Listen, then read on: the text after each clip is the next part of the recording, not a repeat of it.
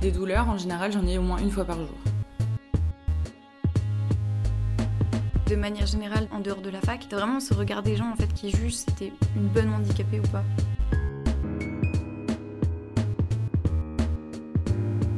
C'est assez déroutant socialement. J'ai avancé, j'ai en quelque sorte euh, commencé à écrire euh, mon histoire, et cette histoire, elle euh, continuera.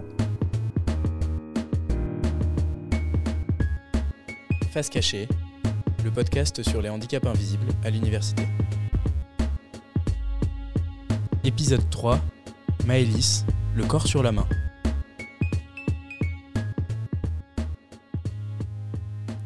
Ressentir le besoin de s'isoler de tous ces bruits dans une salle de cours pleine de discussions, avoir la sensation d'être ébloui en permanence, développer des passions jusqu'à en maîtriser les aspects techniques et scientifiques, c'est le quotidien de Maëlys, autiste. Souvent incomprise des autres, elle contourne les normes sociales en permanence. Dans ce parcours, Aspi Friendly est un soutien de tous les jours. Nous en reparlerons en plateau avec Maëlys et Catherine Pélinck, responsables de ce dispositif d'aide. Ce qui définit l'autisme de manière simple, c'est euh, les interactions sociales et communication qui sont euh, radicalement différentes. Je m'appelle Maëlys Noni, j'ai 21 ans et je suis en L1 matin faux. J'ai été diagnostiquée autiste Asperger il y a 3 ans. On me reproche souvent d'avoir un comportement euh, inapproprié ou que sais-je, c'est assez déroutant socialement. Là où une personne classique aurait une passion, et ben chez nous, c'est pire. Disons que ça peut être apparenté à une obsession, mais ce n'en est pas une en tant que telle en fait. On fait de la recherche d'informations sur le sujet, en fait, ça va vraiment loin. Eh bien, quand on m'a volé mon gilet bleu il y a quelques mois, j'ai passé plusieurs mois à faire des tas de recherches. J'étais vraiment tout le temps de mauvaise humeur, donc j'arrive pas à bosser mes cours quand je suis dans un état euh, pas ouf. Les ginets, c'est vraiment des vélos formidables parce qu'ils ont beau euh, être vieux, traverser le temps euh, un peu comme n'importe quel vélo, ils restent quand même très solides et faciles à rattraper. Là où une personne euh, caractérisée non autiste aurait une sorte d'équilibre à peu près dans tout, ben nous on n'en a pas. Une personne normalement constituée n'a pas trop de problèmes avec la lumière en étant dans une salle de cours. Moi j'ai un gros problème avec la lumière et aussi le son que j'ai le malheur de capter trop fort. Je suis obligée d'aller en classe avec des écouteurs à réduction de bruit. Si j'ai pas cette réduction de bruit qui est euh, technologique, puisqu'un casque de chantier ne suffirait pas du tout, et en plus c'est encombrant et lourd, eh bien je pourrais à peine aller en, amphithéâtre par exemple. il y a euh, un dispositif exceptionnel qui s'appelle la bourse coup de pouce que j'ai réussi euh, à décrocher, et donc j'ai pu payer les écouteurs à réduction de bruit avec ça. Et concernant les lunettes, je me débrouille. Du coup, j'ai découvert Aspi Friendly par le biais de quelques recherches euh, sur Internet. Et ensuite, quand on pouvait, euh, en quelque sorte, euh, être renseigné par le SAH par mail, quand il y avait des événements, il y a eu des sortes de cafés qui étaient organisés. Et souvent, on est de nombreux autistes à venir. Et c'était pas très compliqué d'être incluse à l'université, socialement parlant. Je suis à peine arrivée en licence il y a un an et quelques.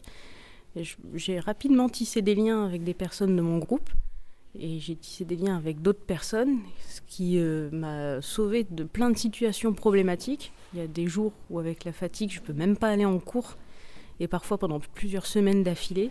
Et si j'avais pas ces amis-là qui me, qui me faisaient passer les cours et qui m'expliquaient quand je n'avais pas compris, ça fait déjà longtemps que j'aurais pas euh, que je serais pas restée plus longtemps à la fac. Donc euh, bonjour à vous euh, euh, Catherine et Maëlys. Bonjour, bonjour. Donc comment ça va aujourd'hui? Est-ce que vous vous sentez bien, à l'aise? Ça va très bien. Ça va bien aussi, merci. Donc si vous êtes là aujourd'hui, c'est aussi parce que vous vous êtes rencontrés lors d'un café Aspi Friendly. Est-ce que vous pouvez un petit peu nous, nous raconter bah, cette rencontre? Maëlys, est-ce que tu peux commencer? Eh bien, ça a commencé notamment... Enfin, il fallait trouver déjà où c'était et ce que c'était. Je me suis dit, ça a l'air sympa, je vais y aller. Et en effet, c'était vraiment euh, une bonne rencontre, puisqu'on était euh, assez nombreux et on parlait tous ensemble de nos difficultés ou même des avantages qu'on avait dans nos cursus. Et vous, Catherine, comment ça s'est passé ce premier café avec Maëlys? Ben, ça s'est, il s'est bien passé. C'est vrai qu'il y avait pas mal de monde. C'était une première. C'était une des premières actions d'Aspi Friendly sur l'UGA c'est-à-dire permettre euh, aux étudiants autistes qui sont quand même assez nombreux, mais qui se sentent euh, isolés, leur permettre de se rencontrer, de discuter, de voir qu'ils ne sont pas seuls. Donc euh, c'est vrai qu'on a organisé ce café sans savoir comment ça allait se passer. Et finalement, je suis heureuse de voir que Maïlis s'en souvient et que ça lui a été utile. Donc euh, Catherine, justement, vous, vous êtes euh, la responsable d'Aspi euh, Friendly. C'est vous qui organisez ces rencontres. Concrètement, lors, d'un café, comment ça se passe? Il faut d'abord trouver un lieu, un lieu qui soit propice aux échanges, pas trop bruyant, où il n'y ait pas trop de stimulation, par exemple à côté du tram, pas à côté d'endroits où il y a beaucoup de monde. Donc ça demande de choisir le lieu avec attention. Et puis euh, essayer de toucher les étudiants autistes de Grenoble, c'est pas facile. Donc euh, là, on demande l'aide du, service accueil handicap qui lui a les adresses des étudiants qui donc envoie une invitation. Et puis après, euh, ben, les, étudiants arrivent. Nous avons un animateur qui est lui-même concerné par l'autisme. la première fois, on avait donné un thème. Le thème, c'était les besoins à l'université. C'est les étudiants qui choisissent un sujet de conversation. Et euh, toi, Maëlys, est-ce que ça a été ton cas? C'est-à-dire que quand tu parles lors de ces cafés euh, avec d'autres personnes autistes ou avec euh, Catherine, est-ce que tu, tu, te sens plus à l'aise Oui, en plus, on s'entend bien souvent. On est assez libre dans la parole. On fait attention, nous, les animateurs, en fait ne pas trop prendre la parole, justement de laisser euh, éventuellement des silences qui ne gênent finalement que les animateurs. Ce qu'ils retrouvaient dans les cafés, ils nous ont dit mais c'est quand même drôlement bien parce qu'on n'est pas obligé de se regarder dans les yeux quand on parle. Donc oui, je pense qu'ils se sentent euh, quand même euh, plus en sécurité par le lieu qui quand même on le choisit pour qu'il soit quand même particulièrement neutre. Les personnes s'expriment, ne, ne, se demandent pas si elles sont ou pas autistes parce qu'il peut y avoir des personnes qui viennent uniquement parce qu'elles sont enfin, intéressées par le sujet. Donc c'est pas des cafés fermés aux personnes autistes. Hein. Il n'y a aucun contrôle de quoi que ce soit ni du diagnostic. Quand, quand tu entends ça, euh, tu nous as dit un petit peu dans ton témoignage que les interactions sociales c'était un petit peu difficile. Concrètement, ça se manifeste comment? Je peux prendre par exemple au moins deux ou trois semaines avant de réussir à téléphoner un numéro auquel quelqu'un aurait euh, déjà spontanément téléphoné pour prendre un rendez-vous ou, euh, ou demander un truc à quelqu'un. Il y a des moments où il n'y a même pas besoin de se poser la question, mais ça n'arrive pas souvent. Ça m'est arrivé pour les, cafés Aspi. J'y suis allée sans me poser de questions. J'y suis retournée. Aspi Friendly, au travers des cafés, ça permet d'avoir vraiment un moment où on est détendu, où on est un peu tranquille entre nous. Est-ce que vous avez l'impression que vous remplissez votre rôle Le projet d'Aspi Friendly, c'est de favoriser l'inclusion des étudiants autistes à l'université. Donc c'est quand même très très large. Et euh, les cafés, c'est une façon d'améliorer l'inclusion. C'est quoi un petit peu les autres euh, actions que vous menez pour aider bah, les étudiants autistes? Euh, À côté de ces cafés, nous, avons, euh, nous, ouvrons des permanences. Euh, les étudiants autistes peuvent venir euh, ben, nous rencontrer pour parler de leurs besoins, besoins pédagogiques, mais pas seulement, parce que les services universitaires les comblent, mais ils ont aussi beaucoup de besoins sociaux. Il y a aussi un gros travail qui est fait sur l'insertion insertion professionnelle par mon collègue euh, Guillaume, qui peut aider les, étudiants pour leur stage dès la première année et puis pour leur insertion donc à la fin de, de l'université. Même euh, le lycée, donc on est là pour travailler sur la transition euh, lycée-université, parce qu'on sait qu'il y a beaucoup d'étudiants, enfin de lycéens autistes qui pourraient venir à l'université, mais qui en sont empêchés. Donc on est là pour essayer d'améliorer leur inscription.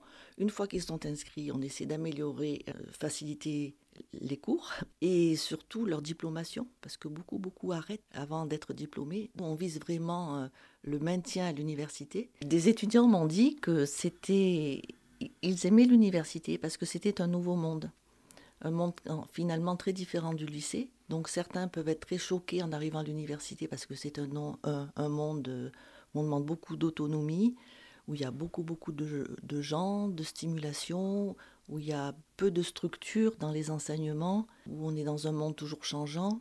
ça peut créer beaucoup de malaise chez les étudiants autistes, mais pour d'autres, ça peut être un espace de liberté euh, merveilleux. Toi, Maëlys, quand tu es sortie du lycée et que tu as dû euh, euh, t'inscrire à, l'université, est-ce que Aspi Friendly, ça t'a vraiment aidé pour sentir un petit peu mieux dans, cette transition-là J'ai essayé de de voir un peu de mon côté comment être autonome et, euh, m'occuper de, ça. Sans l'aide de mes parents, je pense que je m'en serais pas très bien sortie. Pendant ma transition, en fait, au, début, ça se passait bien et euh, j'ai tendance à rendre mon parcours chaotique. L'aide m'a apporté Aspifrenie. Enfin là, c'est euh, par, par le biais des, cafés Aspi où je pouvais parler un peu de, qu'est-ce qui se passait dans mon cursus et pourquoi il était un peu chaotique. Et il y en a qui me disaient qu'ils avaient tel ou tel aménagement. Du coup, j'ai commencé à réfléchir faire faire euh, des aménagements pour rendre le cursus un peu plus agréable à suivre.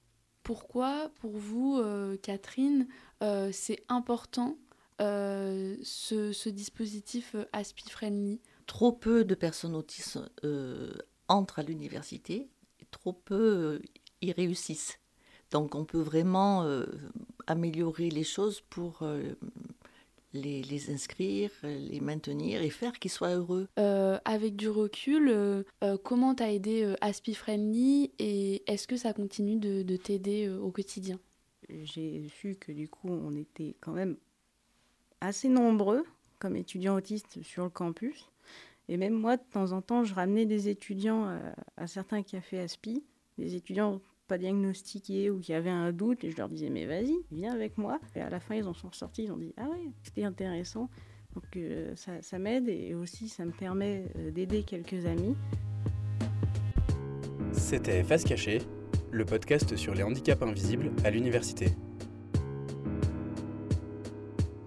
Une coproduction de l'école de journalisme de Grenoble et de Radio Campus Grenoble avec une musique originale de Lieutenant Dan Corporation un podcast réalisé par Emma Venancy, Émilie Billiet, Laure Arnoux, Hugo Marequest et Martin Baudry.